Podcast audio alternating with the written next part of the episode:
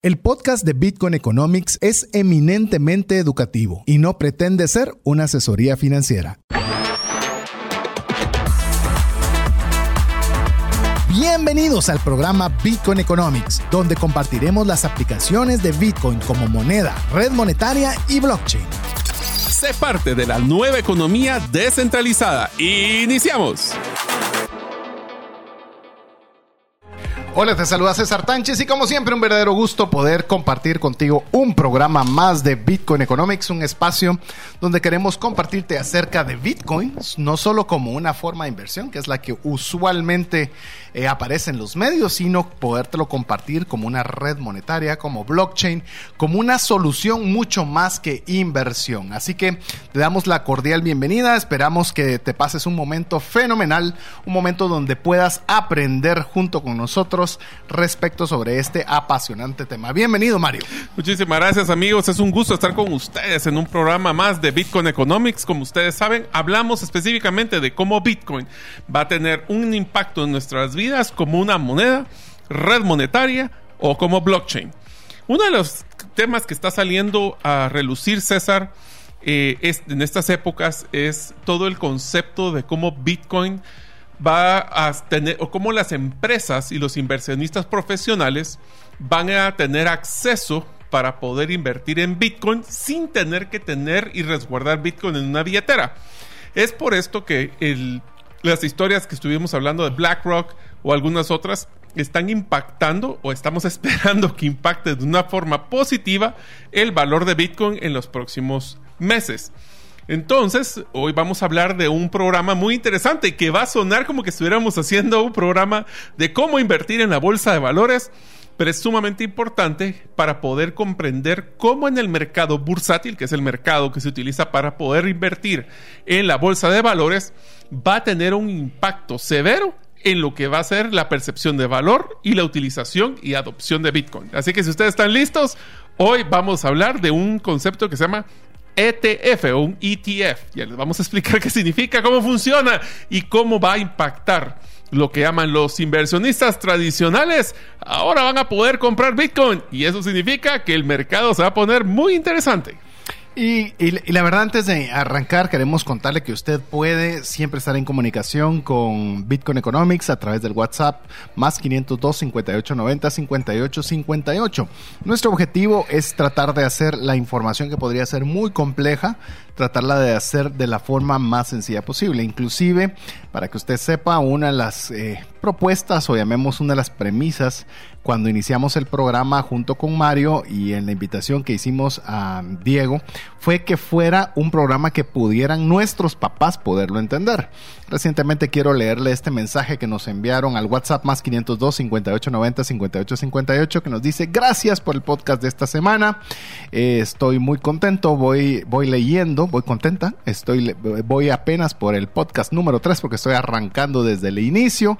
Quiero contarles que estoy llegando a la cuarta edad eh, a pesar de que soy muy curiosa con la tecnología, sé que me voy a poner al día, pero los felicito porque logro entender bastante a pesar de mis limitaciones. Eso significa que ustedes son bastante buenos para enseñar. Así que eh, más que seamos buenos o malos para el tema de la, de la enseñanza, nos, nos da gusto ver que estamos logrando el objetivo que estábamos buscando, que era de poderlo hacer de una forma muy sencilla y eso es lo que vamos a procurar hoy con un tema que eh, puede ser complejo, puede ser complejo, pero lo va a ver por todos lados. Va a ser una noticia que la va, eh, va a ser muy recurrente y mejor porque no tratamos este espacio para poder explicar de una forma muy sencilla qué es.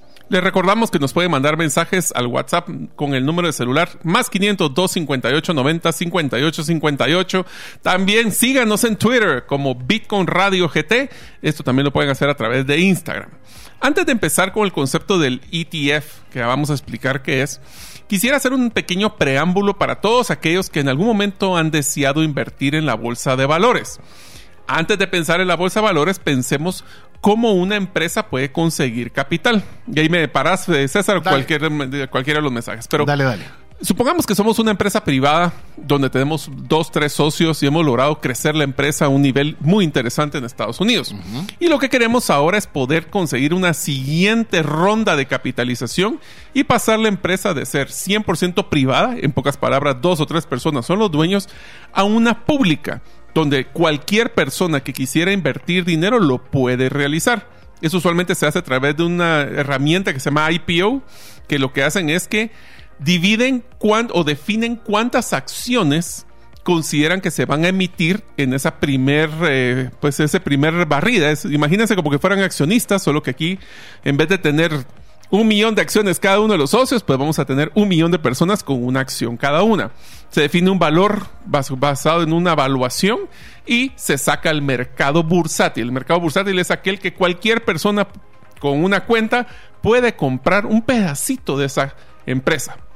Ustedes actualmente pueden ser dueños de cualquier empresa pública, no las privadas, públicas, y eso es lo que se llama una acción en el mercado bursátil que es un Initial Public Offering, que es lo que decía Mario como un IPO. Solo voy a añadir algo para las personas muy técnicas, es no cualquiera lo puede hacer, se necesita de un broker registrado. Lo único que hoy hay plataformas que hacen muy sencillo que usted sienta que no hay un broker, pero siempre hay un broker que es el intermediario que, facilita esa transacción entre una empresa pública y un inversionista individual. Si se quiere recordar en las películas que salen en, el New York Exchange, donde está la gente gritando y diciendo cuánto te compro y cuánto te vendo. Eso lo hacen estas instituciones que son brokers, que no es nada más que un intermediario entre ese mercado que yo puedo ir a comprar y vender y las personas individuales, que son los inversionistas individuales. Así es. Y eh, para ya ir entrando un poco con el tema del ETF, para que usted vaya entendiendo qué tiene que ver esto con lo que, con lo que Mario hacía una muy buena introducción, es eh, Usted puede comprar, por ejemplo, una acción de Apple, que no sé cuánto cuesta una acción de Apple en este momento. Ni idea. Eh, le voy a decir una que tengo a la mano, por lo menos una de eh, Abbott, por ejemplo, que esta la tengo a la mano. Cuesta 107 dólares en este momento una acción de Abbott. Entonces, usted podría a través de cualquiera de todas estas plataformas o un broker decidir comprar una acción de Abbott y va a tener que desembolsar 107 dólares más los fees que eso involucre. Sin embargo, hay lo que se llaman índices. Estos índices, por ejemplo, el índice más conocido es el índice de Standard Poor's. Standard Poor's 500 recopila las 500 mejores empresas y las diversifica por sectores, por tamaño, por resiliencia, por un montón de cosas, donde dicen aquí están conglomeradas esas 500 mejores empresas. Entonces, imagínese que usted quiere invertir en ese índice, significa que debería tener la capacidad financiera de poder comprar una acción de cada una de esas 500 empresas, lo cual lo volvería sumamente difícil o muy poco accesible para la enorme mayoría. Entonces lo que se hacen son lo que se llaman los ETF, que son como eh, índices en los cuales usted invierte, viene alguien y va a invertir en todas esas 500 empresas, pero le voy a decir a Mario, si quieres participar de ese índice, decime cuánto puedes invertir, mil dólares, 500 dólares, dos mil dólares, y Mario va a tener acceso a poder invertir en el índice, aunque él no es dueño de todas las acciones que están invertidas en ese índice. Es solo un reflejo o una participación del índice sin tener que haber invertido uno a uno por cada una de estas acciones. En pocas palabras, eh, lo que está mencionando César es que ustedes pueden agarrar un bolsón, es un bolsón básicamente de acciones que van a costar, supongamos que sumamos el, el valor de cada una de las acciones del Standard Poor's 500, ustedes tendrían que invertir 50 mil dólares. Entonces lo que hacen es que los empacan y los dividen en pedacitos. Entonces usted compra un pedacito de ese bolsón de empresas. ¿Qué es lo que tiene la ventaja de comprar en este bolsón de empresas? Es que, como ustedes saben, y ahí empieza el tema de volatilidad, como lo que tiene Bitcoin, es que el valor de las empresas suben, bajan, crecen, decrecen, y lo que está haciendo al comprar un bolsón es que está diluyendo su riesgo. Así como probablemente hay 100 empresas que se les va a caer el valor, hay otras 300 que posiblemente va a subir y en el más menos ese es el retorno de la inversión, como que fuera una cuenta monetaria, solo que en vez de ganar los intereses porque el dinero lo agarra un banco y lo presta alguien más, aquí lo que estamos haciendo es para comprando un bolsón de pedacitos de empresas para poder invertir y diluir el riesgo. Tal vez una de las ventajas principales cuando se, se venden, y obviamente sé que pueden haber personas muy técnicas y, pueden decir, no, eso no funciona así en detalle. Le estamos dando la forma más fácil de poderlo explicar, aunque obviamente hay mucho tecnicismo. mucho tecnicismo. Pero, por ejemplo, lo interesante del inversionista pequeño, cuando puede invertir en este tipo de ETFs, es que tiene la posibilidad de tener el retorno o la baja que tiene el Standard Poor's con una inversión relativamente pequeña. Entonces, esto le permite que si el Standard Poor's, por ejemplo, generó en un año un 12%, usted, aunque haya invertido mil dólares, por poner solo un ejemplo, usted va a tener esos mil dólares menos los fees que le hayan cobrado el broker por darle acceso a, a ese ETF. Entonces, le permite tener acceso a instrumentos que de otra forma no le sería posible poderlos tener. Y esto solo para que usted sepa, ya le dijimos que es un IPO y demás, un ETF se llama un Exchange Traded Fund. Eso es lo que significa el ETF, que es un fondo que está disponible para ser comercializado dentro de un exchange. ¿Y le suena esa palabra exchange dentro de Bitcoin? Eh, Exactamente, sí. Mencionado alguna vez. Ahora, un punto importante que tenemos que tomar en cuenta en esto es que la pregunta es si por qué hacemos todo este proceso de hacerla, de hacer lo de la oferta y todo, volverlo pública ¿Y por qué no simplemente consiguen un montón de gente que invierte directamente en la empresa? Existen dos razones principales, o por lo menos las que yo considero, César, me complementas. Uno es que es un proceso regulado. ¿Qué quiere decir regulado? Es que hay unas reglas claras de que ustedes saben que Apple, así como Pepsi, así como cualquier otra Microsoft, hicieron el mismo proceso estándar para poder hacer la regulación, la evaluación y todo el proceso de cómo se publica la información. Así tenemos una garantía si queremos verlo. Y el segundo es que está resguardado por una institución que se llama la SEC. Y será que le suena el concepto de la SEC, es porque ellos lo que hacen es que les dan un aval que si en algún momento existe alguna crisis, ellos van a poder entrar y ayudar a las instituciones que están teniendo eh, problemas le hace como lo que hicieron con el problema que ahorita que emitieron casi 3 trillones de dólares para poder salvar a varios bancos, pues lo mismo hacen cuando hay estos exchanges que son regulados y por eso es toda la discusión que existe entre lo que si es exchange de Bitcoin o es un exchange de una de del New York eh, Stock Exchange, es que uno sí es regulado, es soportado y tiene esa garantía, llamémosla, versus el otro que es no regulado y no tiene la garantía. Ya vemos que cuando se está hablando en temas eh, de, empresas, eh, y estamos hablando de empresas de Estados Unidos, donde obviamente una demanda puede ser puede llevar a una quiebra a una, de estas empresas, eh, llamemos la parte gris no les gusta. O sea, no les gusta. Blanco y negro. Eh, es blanco o es negro, porque el llamado la parte gris es muy costosa si llega a ser negro o si llega a ser blanco. Entonces lo que hace un ETF al ser algo que es regulado por la SEC es que le da una garantía a las empresas de que están invirtiendo en algo que es regulado. Yo sé que cuando hablamos de regulación y con el tema de los maximalistas de Bitcoin, eso es así como guácalas, pero no. Para las empresas eso es clave, porque no pueden jugar, aunque les encante Bitcoin, no se van a meter si no tienen la certeza de que están haciendo algo en lo cual no van a poner en riesgo el negocio en el cual están trabajando. Entonces, lo que hace un ETF, ahora para ya trasladarlo a lo que es un ETF de Bitcoin, lo que está permitiendo, si es que este ETF llega a aprobarse, es dándole una certeza jurídica a las empresas para que puedan invertir libremente en este tipo de activos. Entonces ya no va a haber una línea gris. Esto olvídese que es más caro, de que no pueden cambiarlo. Eh, para una empresa esos son puntos muy secundarios. Lo que ellos quieren es no tener problemas eh, de ningún tipo eh, regulatorio y el que tengan un instrumento que así como hay ETFs de lo que usted quiera, pues ahora que Bitcoin sea un ETF en el cual yo puedo invertir en Bitcoin. ¿Se recuerda lo que mencioné de invertir en Standard Poor's? Sí, invierte en Standard Poor's, pero usted no tiene ninguna acción del Standard Poor's. Usted está invirtiendo en una pequeña proporción en un fondo que tiene acciones de Standard Poor's.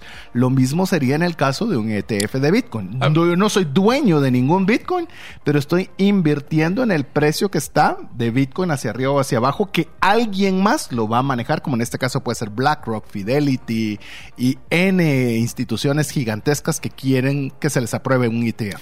Una de las cosas para que hagamos una analogía y para que veamos cómo es este proceso. Imagínense que ustedes tienen el, como cualquiera de nuestros oyentes tiene esa incertidumbre o ese problema de que será que Bitcoin que es digital no tengo algo tangible, no tengo un papelito famoso de documento que me resguarde esto. Un ETF lo que va a hacer es dar ese papelito, si queremos llamarlo así, para poder la garantía de que, por ejemplo, cuando yo invierta como empresa en Bitcoin y lo ponga en mis estados de resultados, tengo el soporte por si me cae una auditoría, por ejemplo. Sí, es un, es un papelito que el gobierno dice que es un buen papelito. Así es, que tiene la certeza de, de una, de una garantía regulatoria, oficial. Pero bueno, vamos a hacer nuestra primera pausa. Le recordamos si usted quiere escribirnos, eh, lo puede hacer al WhatsApp más 502 58 90 58 58. Mientras usted lo hace, lo dejamos con importantes mensajes para usted. Tus clientes se confunden de tu propuesta única de valor y por ende te comparan únicamente por precio. Tu embudo de ventas no está generando los prospectos que necesitas. Tu estrategia y tu cultura no generan el compromiso de tus colaboradores a la ejecución. En Gerente de los Sueños te acompañamos con herramientas prácticas, simples y relevantes para acelerar tu negocio. Pide tu cita en la página gerentedelosueños.com. Cuando llega una enfermedad, surgen dos preocupaciones, la financiera y la salud. Tener el seguro médico adecuado te permite concentrarte en lo más importante, recuperar la salud. Contrata un seguro que te dé acceso a los mejores hospitales del mundo y con cero deducible en hospitalizaciones en Guatemala. Solicita el tuyo al WhatsApp 5995 4444. Queremos recordarle que si usted también quiere participar a través del WhatsApp, lo puede hacer al más 502 58 90 58 58. Recuérdese que si usted nos escribe y guarda ese número entre sus contactos, usted recibirá directamente el podcast para que usted pueda escucharlo, porque a veces vamos demasiado rápido pero es importante que usted lo vuelva a escuchar. Es más, le damos un consejo. Inicie desde el episodio 1, aunque le tome 48 episodios llegar al momento que estamos en ahora, pero le va a ir a ayudar a poco a poco ir aprendiendo sobre esta temática, que lo que queremos es que haya una universidad de conocimiento relacionado con esta temática, así que no se preocupe con arrancar eh, desde el, desde el episodio número uno. Paréntesis, estamos muy cerca del episodio 52. Espere porque vamos a celebrar el primer aniversario de Bitcoin Economics muy pronto y queremos que usted también sea parte de este suceso que es único porque somos el primer programa radial en Latinoamérica hablando de Bitcoin. ¿Qué le parece? Y va a haber sorpresas. Así es. Así que bueno, Mario, ¿cómo estamos entonces? Contemos un poco que estábamos conversando que un ETF lo que trae es entre muchas cosas, lo que trae certeza. Una de las cosas que ustedes habrán escuchado es que en una de mis empresas consideré invertir en Bitcoin como que fuera una inversión así en la bolsa de valores o invertir en un bono o en un fondo. Eh, lo interesante es cuando uno documenta esa inversión pues existe volatilidad, así como pudiera existir tipo de cambio, donde puede subir o bajar el valor y eso se tiene que documentar como una ganancia o pérdida financiera. Más sin embargo, aquí empieza lo interesante. Nosotros lo colocamos así, pero no existe que supongamos que llega una auditoría de la SAT, va a quedar a, la subjetividad del auditor de la SAT, así como la, la, subjetividad de mi contador, cómo se documenta y en qué partida contable, si queremos verlo así. Cuando hablamos de un ETF, lo que va a hacer es que les va a decir las reglas exactas a cada una de las partes de cómo se documenta y cómo se refleja ese valor en los activos o cómo se refleja las ganancias de capital, porque al final es una ganancia de capital la que tendría a la hora que suba el valor de Bitcoin. Eso le quita la subjetividad a las personas involucradas para decir, ¿será que yo debería haberlo colocado acá lo debería haber colocado en el otro? Esa confianza y esa eliminar la objetividad que se va a generar es lo que está esperando los inversionistas institucionales para invertir en Bitcoin. Y de momento le puedo decir, la enorme mayoría de las inversiones que se están realizando a través de Bitcoin es eh, inversionistas individuales. Y si nosotros queremos que haya una adopción masiva, realmente vamos a necesitar que las empresas sean las que marquen el paso. No tanto por la compra, sino porque, ala, si lo compra Apple, seguramente eso es bueno. Es confiable. Y si Microsoft lo tiene dentro de sus tesorerías, algo sabe Microsoft que yo no sé. Entonces, eso va a acelerar grandemente la adopción. Eh, esto no significa que no hayan empresas que hayan decidido aún invertir parte de su tesorería todavía con los lineamientos grises, como lo hizo Tesla, como lo está haciendo MicroStrategy, como lo está haciendo Spaces, como hay varias empresas que lo están haciendo aún así. Pero como lo dice... Solo te voy a poner un paréntesis. Y una de las, de las instituciones que ustedes, aunque no lo crean, tiene una cantidad muy grande de Bitcoin es el propio gobierno de Estados Unidos. Creo que es el tercer inversionista más, grande, que hay. Hasta el propio gobierno le interesa este tipo de situaciones para poder regular lo que tienen ahí invertidos. Inclusive, entonces, eh, pero sin embargo, como lo decía, quizás el principal promotor eh, a, nivel institucional, que es uh, Michael Saylor, dice, necesitamos que las empresas tengan una certeza, porque si no tienen una certeza, la enorme mayoría no van a entrar. Entonces, aquí vamos a conversarles de algunas de las, eh, llamemos, algunas de las razones por las cuales las empresas pueden estar interesadas en un ETF de Bitcoin en lugar de comprarlo directamente. Porque recuerden que Bitcoin no puede comprar uno a uno. Y uno diría, ¿por qué debería una empresa buscar un broker a través de un ETF donde no va a tener la posesión de su Bitcoin? Pero ¿por qué lo debería hacer? por alguna de las razones que nosotros le vamos a comentar, porque eso pareciera que es la antítesis de lo que es Bitcoin, pero hay unos pasos que normalmente se van a tener que dar antes de que todos lleguen al, sistema original. Pero bueno, la exposición regulada, que es lo que hemos estado conversando en este momento, que es cuando hay llamemos el inversionista, principalmente institucional, tiene la confianza y seguridad de que cuando va a hacer un tipo de inversión, lo está haciendo en un marco regulatorio establecido. Así es, eso significa que esa regulación va a ser a nivel de organismos financieros y de valores. Esto le va a dar confianza y seguridad a las empresas. También al operar dentro del marco regulatorio establecido, las empresas pueden cumplir con las normas y requisitos legales, lo cual va a ser especialmente importante para empresas que son institucionales o con inversiones, inversores más conservadores. Llamemos, no hay, que, no hay que enseñarle al contador general o al CFO de una empresa. O sea, un ETF sabe perfectamente qué es. Pues yo creo Simplemente cambia el instrumento el cual está respaldando el ETF, pero el, el instrumento per se no hay que enseñarle, ya sabe cómo funciona. Creo que este es uno de los fundamentos de la cuando uno quiere hacer gestión de cambio. Cuando uno quiere hacer un cambio muy radical en su negocio o en su empresa, lo que tiene que decir es, esto es como algo que usted conoce, solo que mejorado. Es como cuando empezó el, eh, Apple a sacar el AirPod o el, o el iPod. El iPod es como los de los cassettes, pero mejorado. Entonces la gente se apega a algo conocido para adoptar algo innovador. Todavía te lo voy a poner más fácil. Esto es como decir, quiere comer helado. Si sabe que son helados. Si uno es de fresa, uno es de manzana. Entonces, usted en lugar de, de manzana puede escoger manzana y fresa. ¿Sí? Son dos cosas diferentes, pero son helados los dos. ¿Entiende que es un helado? Sí, sí sé que es un helado. Este es del Standard Poor's 500 y este es de Bitcoin. Ah, pero es que Bitcoin sube más. Bueno, entonces pedí menos, menos, menos de este sabor y agarra más de otro sabor. Pero al final de cuentas, los dos son helados. Así es. Eso es lo que hace el ETF. El segundo. La otra de las razones es la liquidez y la facilidad de negociación. Los ETF de Bitcoin se negocian, eh, se van a negociar en la bolsa. En la bolsa. Es más, van a poder decir en el New York Stock Exchange, ese día veremos de hacer fiesta. Va a aparecer el indicador, el ticket. para poder hacer la compra de una forma institucional.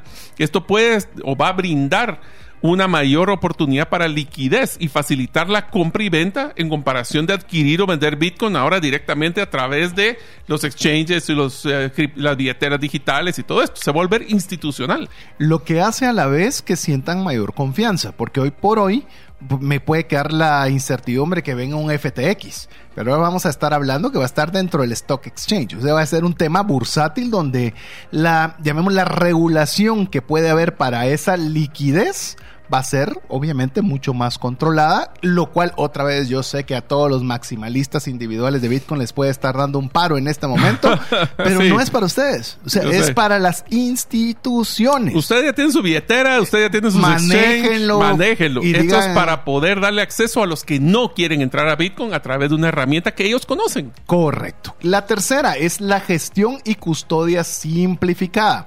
Yo le voy a decir algo, una de las cosas más difíciles que, es que me he dado cuenta es cómo salgo de cero para tener Bitcoin. Ah, ¿Cómo bajo la billetera? ¿Qué billetera debería utilizar? Es Es que, tu llave, no son tus llaves. ¿Y qué pasa si alguien y este? Ah, Hay muchas cosas que investigar. Para una empresa que ese no es su giro de negocio, no le interesa en qué billetera, no le Quiero interesa simple. qué resguardo. Yo simplemente quiero invertir en Bitcoin y que haya otra persona que haga todo ese que se llama due diligence, que haga toda esa investigación, que lo haga porque al final de cuentas él me tiene que responder a mí por esa cantidad de dinero y yo no tengo que estarme preocupando de billeteras, de guardar la frase, la frase de respaldo. No tengo que hacer nada más que invertir recursos de mi tesorería y si es positivo o negativo se va a reflejar en mi, en mi, estado de cuenta. Y todo lo que estás mencionando, César, va a ayudar a reducir las preocupaciones relacionadas con la seguridad, almacenamiento y administración de claves privadas, que es básicamente la necesario para poder gestionar Bitcoin en nuestro- como nuestros activos. Y eso es algo que para una empresa es muy simple. Nosotros, es- es, ah, nosotros pensamos en empresas como las que tenemos acceso en Guatemala de ver que son grandes. No, estos son monstruos, donde son equipos de finanzas, equipos contables. ¿Y cómo les vamos a decir quién, quién guarda esas claves? ¿Y cómo las voy a hacer? ¿Y cómo le explico al CEO? ¿Y cómo? No, No. aquí es bien sencillo. Es como invertir en la bolsa. Exacto. Pero con sabor a manzana. Así es, con sabor a manzana. También eh, esto va a provocar también el acceso a inversionistas que son tradicionales. Aquellos como que, que no quiero que me estén dando tantas vueltas y tantas cosas, simplemente me parece interesante este activo, quiero poner un pequeño porcentaje en este asunto, voy a colocarlo en tesorería, Con mi compro mi, broker. ETF con mi mismo Mi broker. broker. O sea, no tengo ni, ni, Ni que cambiarlo. ni que cambiar. Eh, ay, BlackRock ha estado ahí, maneja 9 trillones, algo sabrán, qué buena onda y listos. Capaz que hasta tienen APIs compartidos y, y hacen toda la transacción. A ver, voy, sin- voy a hacer una broma para que, nos, para que nos duela a nosotros. Para que un inversionista tradicional invierta en Bitcoin, no tiene que escuchar los 48 episodios de Bitcoin No. Economics. Solo tiene que llamar a su broker tradicional y pedirle en vez de decir, quiero invertir, pero en vez del SP500, ahora quiero Bitcoin. ¿Qué ¿Y es la sabe- única diferencia? ¿Y sabes qué es lo interesante con lo que estás diciendo? Ni siquiera lo tienen que pedir. Ahora, Te lo van a estos mismos brokers lo van a Sí. ofrecer. O sea, vas a tener ejecutivos de primera línea mostrando como parte del portafolio, como ofrecería un Standard Poor's, ofrecer cualquier otra cosa, estarían ofreciendo Bitcoin ¿Y para por qué? Porque tenemos toda la trayectoria del comportamiento de Bitcoin en la historia de más de ¿qué? 12 años, 11 años. Entonces tenemos ese historial de comprobado para poder tener la confiabilidad de este modelo. Y antes decíamos, pero esta línea gris, ¿y qué va a pasar? Ya no, no te preocupes de eso, eso está resuelto. ¿Por qué cree usted que no han autorizado tan fácilmente todavía un ETF de Bitcoin? Pues Les bueno, ya les, ya les dimos, sí, imagínese. Pero bueno, lo que usted no tiene que tener es miedo para escribirnos al WhatsApp más 502 58 90 58 58 y aproveche a hacerlo. Recuérdese, escríbanos cualquier cosa desde un saludo y guarde ese número entre sus contactos, así podemos enviarle el podcast semanal directamente a su WhatsApp. Vamos a importantes mensajes para usted. ¿Te gustaría establecer si el invertir en criptomonedas es para ti? En el libro 10 razones para invertir en criptomonedas y 5 para no hacerlo, aprenderás de forma simple, amena y práctica los conocimientos básicos sobre esta forma de inversión. Adquiere el tuyo al WhatsApp 2433 4589 o en las principales librerías del país. Si vives fuera de Guatemala, búscalo en Amazon.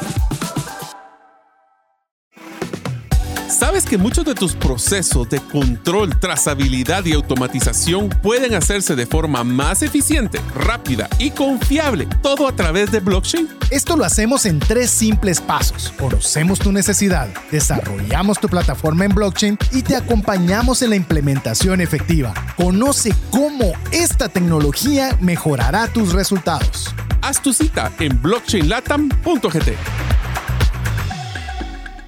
Queremos agradecer cada uno de los mensajes que usted nos envía. Recuérdese, más 502 58 90 58 58. Recuerde que aunque usted no tenga ninguna duda, pero usted quiere recibir el podcast en su WhatsApp, escríbanos un mensaje. Hola, saludos, podcast, eh, lo que usted quiera, Bitcoin ¿Qué? Economics, lo que pasó, hola. Eh, ya con eso nosotros vamos a poderle guardar en nuestra lista de difusión y poderle mandarle semana a semana. Pero eso es indispensable que usted guarde ese número entre sus contactos. De lo contrario, No lo recibe. no no lo recibirá. Y es por culpa de WhatsApp, no por no nosotros. de nosotros, así es. Así que estamos en esta oportunidad tratando de hacer lo más sencillo posible un término complejo, pero exageradamente importante para el espacio de Bitcoin, que es darle una definición de qué es un ETF. Así que en eso estamos conversando. En el segmento anterior le dimos algunas de las razones por las cuales las empresas pueden estar interesadas. De hecho, por ahí estamos leyendo algunos mensajes, claramente de personas que de forma individual no entienden por qué alguien debería recurrir a un ETF. Es que no es para el individuo es para las empresas, las instituciones, porque de lo contrario no tiene absolutamente sentido, que ya le vamos a contar algunas de las desventajas, pero ¿qué te parece Mario si vemos un poco el tema contable? Porque el tema contable es, es, es parte de las razones por las cuales la adopción institucional todavía no se ha visto como se debería. Voy a entrar con una historia previo y es, eh, existen ciertas normativas internacionales de cómo manejar contabilidades. Por ejemplo, una de ellas es NIF NIF lo que dice es, no es cómo tú manejas tu negocio, es cómo documentas tu negocio en un formato estándar. ¿Por qué es que esas reglas son tan importantes? Porque si en algún momento vas al banco, pues el banco va a tener una mayor confianza en ti porque utilizaste reglas internacionales. En el caso de, NIF también sirve por si algún día quieres valorar tu empresa, pues el comprador tiene un voto de confianza muy fuerte de que no te inventaste dónde colocar las partidas, sino que lo colocaste donde debería ser. Ahora, hablemos rapidito de tres situaciones importantes y las mencionamos, las voy a rápido y después la vamos a discutir con César. Y es que en el tema contable, un ETF de Bitcoin va a brindar tres grandes beneficios. El primero es un concepto de valoración simplificada. Eso sí, muy sencillo. Con eso está Al invertir en un ETF, la valoración de inversión se simplifica ya que los valores de acciones de ETF se determinan en función al valor de Bitcoin subyacente. ¿Esto qué quiere decir? Así como tú puedes poner dentro de tu contabilidad que invertiste en la bolsa en un fondo de inversión para poder comprar acciones en Apple, la misma historia, solo que ahora lo puedes hacer con Bitcoin. Así como les dije, Abbott cuesta 107, 107. No hay mucho que darle vuelta. Y todos saben dónde colocarlo en cualquier partida contable en cualquier parte del mundo. Eso es lo que hace un ETF. Ahora lo hace un ETF. El segundo es el registro y presentación de información. Al invertir en un ETF de Bitcoin, los registros contables pueden ser más sencillos en comparación con la compra directa de Bitcoin. Porque entonces, por ejemplo... ¿Dónde lo compraste? ¿Cuándo lo compraste? ¿Dónde lo tenés? O sea, hay... Pero te lo voy a poner... Fíjate que te lo voy a poner todavía más complejo. Cuando usualmente recomendamos, y si recuerdan en algunos episodios anteriores que le hemos recomendado a las empresas poder invertir en Bitcoin, uno de los criterios que se utiliza es el de utilizar una billetera que es multifirma, multisignature. Tenemos que definir quién va a tener las llaves, cómo se va a sacar. Y todo ese proceso lo simplificamos a lo más básico posible porque yo no soy el que tengo el Bitcoin, es el broker. Y entonces ellos son los que tienen que preocuparse de la seguridad. Hay una hora en el cual se sabe en qué momento se compró, a qué precio se compró, y eso está registrado y está regulado. Mientras que si usted, por ejemplo, compró hoy, nadie sabe. ¿En qué momento? O sea, va a depender de que usted demuestre a un tema contable que de verdad compró en este momento y enseñar más información de la que debería, mientras que en un ETF todo está claramente visible. Y eso te va a ayudar también cuando llegara a ser, ser solicitado un informe por los reguladores o los auditores. Ahí sí, cualquier firma de auditoría sabría cómo trabajar esto. Ahorita es 100% subjetivo. Así es. Y la tercera es el concepto del cumplimiento normativo a la hora de optar con un ETF de Bitcoin regulado y listado en la bolsa de valores. Yo me muero las ganas de ah, tener ese indicador, pero bueno, eh, porque tenemos los, esos widgets que uno puede poner en su celular con el movimiento. Yo voy a poner el del ETF de Bitcoin para ver cómo se mueve, va a estar interesante. Es posible que las empresas así cumplan con los requisitos contables y regulatorios de una forma súper sencilla confiable y sencilla. Eso es lo que sería el llevar su cuenta de una forma muy fácil que eso es realmente lo que está buscando un ETF. Por eso si usted se da cuenta, a pesar de que tiene desventajas, le voy a mencionar algunas pequeñas desventajas. Y otra vez, recuérdese por qué es la institución la más interesada, no la persona individual. Como individuales, ¿por qué queremos que las empresas les sea atractivo? Por supuesto, no es lo mismo que usted compre sus 50 dólares de Bitcoin a que alguien compre 10 billones de Bitcoin, ¿verdad? O sea, es, es un número muy alto que significa que si entra esa cantidad al mercado, pues sus 50 dólares va a ser muy importante cómo se van a comportar. Desventajas es que solo se puede comprar durante el horario establecido, es decir, la, por ejemplo, en este momento está cerrada la Stock Exchange, entonces si usted quiere comprar o vender, no puede. Sin embargo, esa es una desventaja que existe, pero quiero contarle cómo funcionan las grandes empresas cuando compran ETF. No lo hacen para comprar y vender, ellos no hacen trading. Ellos no hacen Es trading. inversión a largo plazo. Ellos inversión a largo plazo. Entonces, ellos no les importa que esté cerrado hoy, porque su exposición de su ETF usualmente lo toman 5, 10, 25 años. Entonces, eh, pero sin embargo no deja de ser un- una, una pequeña desventaja. La otra es que hay fees para los brokers que usualmente son fees elevados. ¿Por qué? Porque obviamente le están Ellos facilitando administran. el instrumento, No, y ellos le están ellos son los que se encargan de manejar la billetera digital, el tema de multifirma, el Todo. tema de las llaves. El resguardo. todo eso lo manejan ellos. le- el- las- los requerimientos ante la SEC y demás. Todo lo más. Y también de que obviamente toda transacción va a, llamemos, aunada a lo que se llama un KYC, que es una documentación del origen de los fondos. Otra vez, hay muchos individuales que, que esto no les gusta. A las empresas sí, quiero contarles que sí. Es algo que les interesa que toda documentación esté apegada a norma para que no vayan a tener problemas a futuro. Entonces, esas desventajas que podemos ver como eh, desventajas individuales de comprarlo directamente, realmente a nivel institucional son el pan diario. Así es. Ahora, hay un, tal vez en los minutos que nos tocan antes del corte, vale la pena mencionar una, fue un, en Twitter creo que fue esto, ¿verdad César? Sí, una, una persona que se llama Alessandro Ottaviani hizo un análisis bien interesante respecto a, obviamente, eh, sobre la aplicación o llamemos eh, la solicitud de aprobación de un ETF de contado de parte de BlackRock, Fidelity y otros. Paréntesis, yo creo que aquí hay una, un- una pieza de información muy Sí. importante. Los ETFs no necesariamente tienen su respaldo al contado. Oiga bien esto, esto es bien importante, porque yo puedo decir, voy a poner Bitcoin de respaldo, Mario dame mil, otro dame mil y son dos mil, pero yo solo voy a comprar en Bitcoin el equivalente a 500. Porque yo le voy a pagar el retorno a todos, pero yo no tengo por qué tener los 2000 en Bitcoin. Porque pueden haber variaciones de derivados, de futuros Ah, y esas mil variables. cosas. Los ETFs que se han puesto para que sean aprobados es al contado. Es decir, si yo digo que hay 2000 en Bitcoin, eh, BlackRock, Fidelity o quien sea deben de tener en una billetera esos 2000 en, en, en efectivo. ¿Y cuál es la diferencia con un FTX o con un Celsius especialmente? Exacto. Es que no pueden prestar ese dinero a nadie. Lo tienen que tener resguardado como soporte. Al no prestarlo a alguien, entonces no hay esa tentación de poder tener esos desfalcos que se han Y tenido. deja prestarlo, ni siquiera haberlo tenido desde un inicio. Porque yo no tenía, o sea, yo no tengo por qué darle, decirle a alguien cuánto tengo yo en mi estado de resultados. Media vez él crea que en su pantallita dice que tiene un Bitcoin, genial, pero yo no tengo que tener ese Bitcoin respaldado.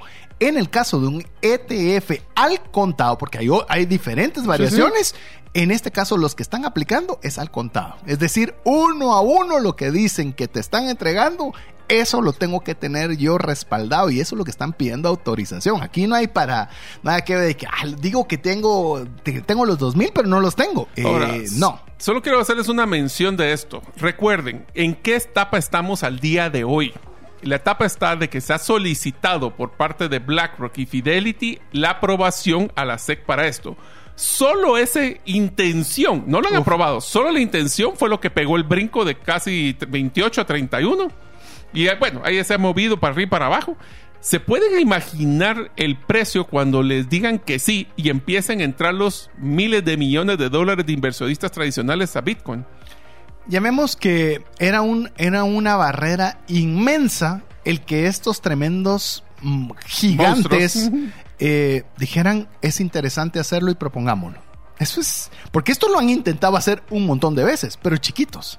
Pero ahora que vengan estas instituciones, habla de algo muy interesante. potencial. Y sé que voy a, a- a molestar a más de alguno, pero es un ETF de Bitcoin. Bitcoin.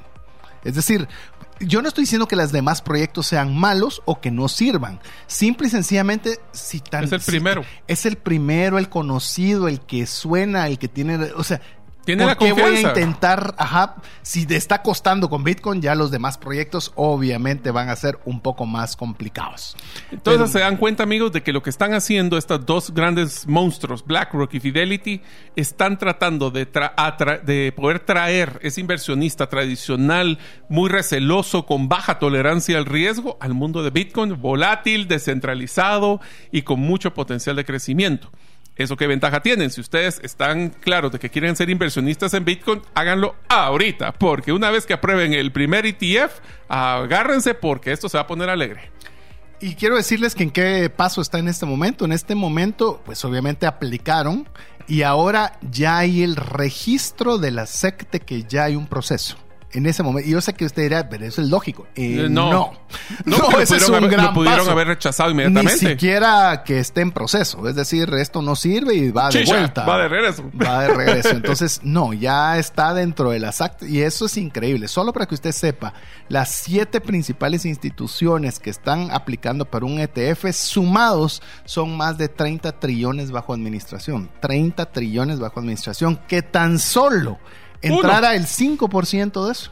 Bueno, te lo pongo así, con que entrara uno de los 33 es el market cap o el, valor que tiene el mercado pero de ponete que no va a entrar con todo, pero que entre todos esos 30 millones, imagínate que, dijeran, va 10% para poner un número fácil para nosotros. Son 3 trillones. 3 trillones. que es tres veces el market cap Estamos que tiene en 500 billones ahorita. Entonces te puedes imaginar, es, no, es, es, absurdo. Así que bueno. Agárrense. Así es. Pero bueno, vamos a ir nuevamente a una pausa en la cual le pedimos que usted también se ponga en contacto con nosotros al más 502 58 90 58 58 mientras escuchan mensajes importantes para usted y regresamos con las noticias relacionadas con este espacio de Bitcoin. Regresamos en breve. ¿Deseas aprender a invertir en criptomonedas y no sabes por dónde iniciar? El curso Realizando tu primera inversión en criptomonedas te guiará desde cero hasta realizar tu primera inversión. No necesitas experiencia o conocimiento previo. Adquiere el curso en herramientasprácticas.com e ingresa el código Bitcoin Economics para poder obtener 5 dólares de descuento. ¿Deseas realizar una desintoxicación digital en donde vives y trabajas? Para esto necesitas rodearte con la naturaleza, pero de una forma sostenible. En By Botanic te acompañaremos en tus proyectos de jardines verticales, azoteas verdes, paisajismo y jardinización, pero de una forma que mejore el medio ambiente. Para conocer más de nuestros proyectos y cotizar el tuyo, búscanos en la página bybotanic.com. Queremos agradecer cada uno de los mensajes que usted nos envía. Recuérdese, más 502 58 90 58 58 si usted nos está escuchando en vivo. También queremos recordarle que si usted quiere escuchar el programa en vivo son los días lunes a las 7 de la noche. O bien, si usted lo quiere escuchar en la comodidad de su horario y lugar favorito, café con compañía o lo que sea. El tráfico. Eh, tráfico, eh, puede hacerlo en el podcast. Nos busca como Bitcoin Economics en su plataforma favorita de podcast. Así que si no sabe qué es podcast, es donde escucha música. Ahí busca Bitcoin Economics y ahí también nos va a encontrar. Que estamos muy contentos porque también el podcast está creciendo de una forma muy interesante y todo gracias a usted. Pero no solo en Guatemala. No, no solo en Guatemala, nos escuchan en cada lugar así bien extraño, a veces en Angola, en Nigeria, en Emiratos, eh, es alegre. De hecho, tenemos un buen amigo que nos, eh, eh, Tony Vascarón, le mando un caluroso saludo, que nos escucha desde, bueno, él es piloto aviador, así que normalmente en Emiratos Árabes Unidos, y me imagino que por donde estaciona el, avión, ahí... Con que no lo escucha, mientras maneja, estamos bien. Así es, así que bueno, Mario, ¿qué te parece si vamos con quizás uno de los segmentos que a nosotros nos gusta llamarlo como un time capsule, como una cápsula del tiempo, donde vamos documentando semana a semana cuál es el precio de Bitcoin y cuál es el Fear and Greed Index. Antes de poder empezar a darles estos datos, nos mandaron un mensaje por el, por el WhatsApp bien interesante. Dice, ¿existe un plazo para probar el proceso del ETF de Bitcoin? Y la respuesta es sí existen. Un ETF tradicional, muy tradicional, sin mayor complicación como Bitcoin, se tarda de 4 a 6 meses para poder ser aprobado. Pero la expectativa que vamos a tener, si es que no lo resetean, y resetear significa pedir alguna aclaración o empezar el proceso, es que más o menos va a ser de 12 meses. Eso implica de que, así como que si quieren hacer la celebración conjunta en el halving, ahí es donde vaya a estar, ahí va a estar posiblemente aprobado. Vamos a hacer un programa para explicarle qué es el halving, pero para decirle de una forma muy sencilla, es que eh, Bitcoin, llamemos, tiene un suministro nuevo de Bitcoins constante. Y cuando llega este halving, que es cada cuatro años, esa cantidad de suministro se reduce, a la mitad. A la mitad. Entonces imagínese usted que va a haber menos Bitcoin disponible y entrando los monstruos de las empresas a comprar. Se puede imaginar ese shock. Esa cosa va a ser impresionante. Pero bueno, vamos con el precio de Bitcoin. La semana pasada estuvimos en 30.436. Acuérdense ese número para cuando hablemos de tal vez en los próximos 52, ah. pues empezó a ver, ah, cuando tenía 30.000. Cuando valía 30.000. Básicamente se mantuvo bajo el mismo precio de la semana pasada, está ahora en 30.160, es un 1% de caída, que es básicamente nada. Seguimos con el year to date, 82%, o sea que el que invirtió un dólar o agarremos 100 dólares en el primero de enero, el día de hoy tiene 182,32. Fear and Greed Index, estamos hablando de que cuando está abajo de 50, este número es un número de 1 a 100, estamos en época de miedo, significa que está a la baja o caída. Si está en la parte de 50 para arriba, estamos en greed o avaricia que está para arriba, para, está creciendo.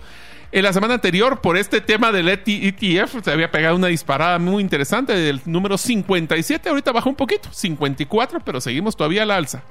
Eh, queremos recordarles, si usted es primera vez que está escuchando, vaya a los primeros episodios y se va a dar cuenta que andábamos en 30, 25, 28, o sea, andábamos con un pánico impresionante y hoy ya no nos gusta ni siquiera ver, ah, de 57 bajó a 54. Mm. eh, la verdad que sigue estando bastante bien. Pero bueno, eh, no sé si hay algún otro mensaje. Sí, nos están diciendo que cuando vamos a volver a regalar los souvenirs de Bitcoin Econom de la conferencia de Bitcoin, espérense el aniversario. Ahí vienen muchas sorpresas. Vamos a ver qué, organizamos. Todavía nos quedan cuatro programas para establecer qué vamos a hacer. Pero eh, denos ideas también y, escríbanos al WhatsApp más 502 58 90 58 58. ¿Qué le gustaría que hiciéramos? Hiciéramos una cabina abierta, que lo hiciéramos en algún otro lugar, que nos juntemos después del programa de radio, que podamos interactuar. Bueno, háganos usted su sugerencia. Si usted vive en la ciudad de Guatemala, va a ser fantástico poder hacer algo para celebrar ese día. Pero bueno, vamos con algunas noticias relevantes de esta semana. Esta fue una semana bastante mm. movida. Eh, una de las principales noticias fue que un juez dictaminó en Estados Unidos que lo que es la empresa Ripple y a través de su token XRP eh, indicó que su eh, activo eh, no, llamemos, había un juicio que estaba pendiente sobre ellos y es un juicio que tomó, si no me recuerdo mal, dos a tres años. dos años. Dos a tres años en el cual no se sabía si iba a ser favorable o si iba a ser negativo. Votó el precio de ese token a nada. Y resultó que el juez dictaminó a favor de XRP. Así que ¿Qué, puedo leerle entre líneas? Si bien es cierto, estamos hablando de Bitcoin y no de XRP. Pues bueno, pues ese XRP subió en un día el 85% en un día, pero para mí más importante es que la, que la SEC vaya en contra de un activo no necesariamente significa ni que es malo ni que van a ganar. Así es. Sino que... Creo que fue un buen precedente. Fue un buen precedente de que tienen que ver y tener mucho más control cuando vayan en contra de un activo particular. En el caso de Bitcoin, pues no pueden ir contra nadie, pero, pero es interesante, es bueno para el ecosistema. Ok, el siguiente es una noticia que va a ser interesante cuando veamos el desarrollo a largo plazo, pero la inflación estadounidense cae al 3%. Esto es por debajo de las expectativas. Hago una pequeña anotación. Esto no significa de que el Banco Central, o hablemos de que el Federal Reserve en Estados Unidos, vaya a parar de subir las tasas de intereses. La respuesta es que según las expectativas todavía faltan dos incrementos pero por lo menos, según dice el, gobierno de Estados Unidos, ya tiene controlada la inflación. Veremos si es cierto. Pues a los que hemos viajado recientemente no lo hemos visto y los que viven en Estados Unidos tampoco, lo han visto, pero nos vamos a el numerito dice que sí. El número que ellos expresan dice que sí. Eh. Ahora, oiga bien, en Estados Unidos estamos haciendo la gran bulla con el ETF que está muy pronto a salir. Pues quiero contarle que en Estados Unidos, perdón, en Europa oficialmente ya fue aprobado y se va a lanzar el primer ETF al contado este mismo mes. O sea, Europa ya lo hizo una realidad. Y uno dice, ala, pero es que Europa es mercado pequeño. una empresa bonita de Europa le puede, puede poner interesante el mercado. Así que cuidado. Deutsche Bank ya va a poder hacerlo. Sí, Deutsche Bank ya lo va a poder hacer y con cada una de las empresas que confían en Deutsche Bank, que Deutsche Bank también aplicó para un ETF. Así, que, ojo. Puede ser que para variar los de Estados Unidos se esté quedando atrás por querer meterle demasiada regulación. Pero bueno, inclusive dentro de la SEC, estamos platicando, el expresidente de la SEC dice ahora, a buena hora lo dice, que los ETF de Bitcoin al contado deberían de aprobarse. A buena hora lo dice este sí que a buena. Pero ¿Por no lo hizo hace dos años, va? Pero bueno. Pero lo que estás diciendo, bueno, es que hace dos años el de BlackRock decía que Bitcoin era, Era basura, sí. No, era solo para hacer lavado de dinero. Y ahora te está diciendo que quiere hacer un ETF. Y vemos, hay un. Hay un Bueno, hay apúrese, un- pues, Hay un periodo de, de aprendizaje. Todos tenemos que pasar un periodo de Ya le aprendizaje. pasó el shock a esta gente, hombre. Pero lo que te dice es que alguien que estuvo en la SEC y que obviamente sabe cómo funciona y sabe qué pasó adentro, que te diga que debe aprobarse, es como quien dice, no tienen muchos elementos para rechazarlo. Ahora te diría que ha complementado y con el famoso BlackRock, que es este fondo de inversión, solo voy a mencionar este. El administrador de activos de 9 trillones, TR, ¿va? trillones de BlackRock, dice ahora que los criptos trascenderán las monedas internacionales debido a la demanda global. Está haciendo una predicción No, de él no que está haciendo predicción. está confirmando. Él seguramente, pues lo, lo que yo me pongo a pensar, este tipo no te está diciendo, yo creo que tal vez nos van a comprar algo. No. O sea, ya de tener un estimado de la demanda que le están pidiendo, que en base a eso se anima a decir que Dios, esto va a dejar a muchas Bitcoin va a ser currencies, la nos va a mon- dejar... deja eso. Bitcoin será la moneda global para hacer intercambios de valor. Imagínate. Ja. Ya con 9 trillones bajo administración, alguna data tendrás interesante, ¿verdad? Sí. Eh, también lo que, lo que mencionabas en el segmento anterior, la SEC reconoce que la aplicación de Bitcoin de ETF de BlackRock ya es una realidad, ¿Y? a la que se suman Fidelity, Vanek, Winston Tree, Invesco y otras más. Hmm. Imagínate, una, hablando de la banca, para cambiar un poquito de las, de, de las aristas, Bank of America ordenó pagar 250 millones por cobrar tarifas ilegales y abrir cuentas de tarjeta de crédito sin el consentimiento del cliente.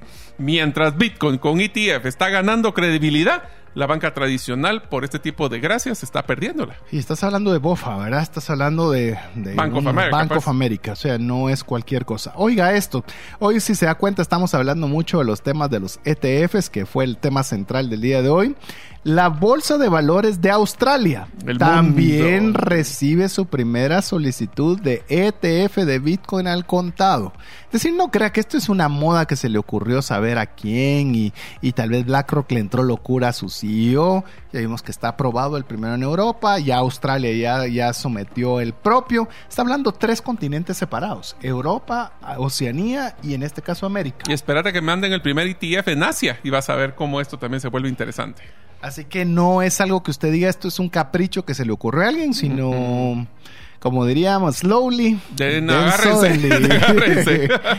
Eh, Y- bueno, sí. Y hay una mala, pues no es mala noticia, pues, pero simplemente la, la continuidad de una noticia que ustedes saben, Celsius, que era una empresa que se dedicaba a prestar. Primero captu- captaba fondos para pagar unas tasas de interés eh, muy grandes, pero ese dinero lo prestaba y pues por mal administración, pues entonces ahora, el día de esta semana, el ex CEO de Celsius, que es la empresa que estamos mencionando, Alex Machinsky, fue arrestado finalmente. Así me da risa mi estimado Diego que no pudo estar el día de hoy. Como estuvimos no en esta convención de Bitcoin, sino en la anterior. Pues se tomó varias fotos con varios de estos personajes, ¿verdad? Que en su momento pues no tenían nada de todos estos problemas. Y nos dice, eh, yo creo que cada vez mi colección de, De fotos mejor las guardo. Eh, y me da risa porque dice, por lo visto, las ballenas de Bitcoin realmente éramos nosotros, no eran ellos. Así que no- nosotros estamos dando la pauta. Pero bueno, esas son de las noticias principales de esta semana. Yo creo que se está poniendo alegre, se está poniendo un entorno muy emocionante. Queremos eh, decirle que vale la pena. Mire, hemos mantenido el precio abajo de los 30 mil por, déjeme ver, aquí tengo yo el dato de cuánto, cuánto tiempo llevamos debajo de los 30. 14 meses. Llevamos 14 meses. Cuando Bitcoin llegue a montos enormes que no me animo ni siquiera a, ponerle A un número, no voy a decir cómo no aproveché. 14 meses. Oye esto, de los 14 meses nosotros llevamos 11.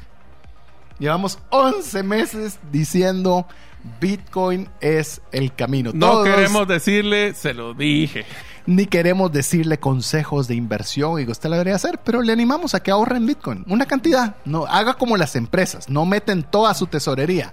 Meta una pequeña cantidad. Pruébelo. Como me gustó, como lo dijo una persona, hágalo tan solo por aprender. Aprender, aprenda invirtiendo. Así que le animamos a que usted haga de Bitcoin una alternativa de inversión, pero por aprendizaje, para que usted pueda ver todo esto que nosotros estamos compartiéndole el día de hoy. Así que esperamos eh, que lo que hemos compartido en eh, relación del ETF haya sido algo que usted pueda comprender. Sé que son términos que todavía nos quedamos de una forma muy sencilla, muy básica. Esperamos que por lo menos el concepto general usted lo haya comprendido. Y más importante que eso, cómo tiene la repercusión sobre lo que va a ser el ecosistema de Bitcoin. Insisto, no le estoy dando un consejo, le digo lo que yo hago. Para mí eso es un indicador que vale la pena, oiga bien, no invertir en Bitcoin, ahorrar en Bitcoin. A manera de que cuando estemos de aquí a un año, comenzamos a ver que estas noticias ya las veníamos venir cuando esto sea aprobado.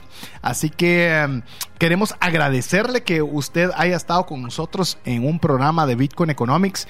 Le recordamos que si usted quiere eh, comunicarse con nosotros, la vía es más 502 5890 5858. Si usted quiere recibir el podcast, solo solicítenlo a ese número y por favor guarde ese número dentro de sus contactos. Queremos agradecerle que usted esté con nosotros. Iniciamos con un, cuando iniciamos Bitcoin Economics pensamos hacerlo por un espacio de tres meses. Ese espacio de tres meses se estiró a seis y hoy dentro de muy poco estaremos cumpliendo un año y eso sería imposible lograrlo si usted no escucha el programa, si usted no comparte al respecto del programa y también a cada uno de los patrocinadores que que finamente nos prestan su confianza y nos ayudan a que este formato de educación sobre Bitcoin sea disponible. Así que bueno, queremos agradecerle el favor de su audiencia. Recuerde, síganos en eh, Twitter e Instagram como Bitcoin Radio GT o bien al WhatsApp más 502 58 90 58 90. Llegamos al final del programa. En nombre de Mario López Salguero, su servidor César Tánchez, agradeciéndole el haber estado con nosotros en este programa número 48.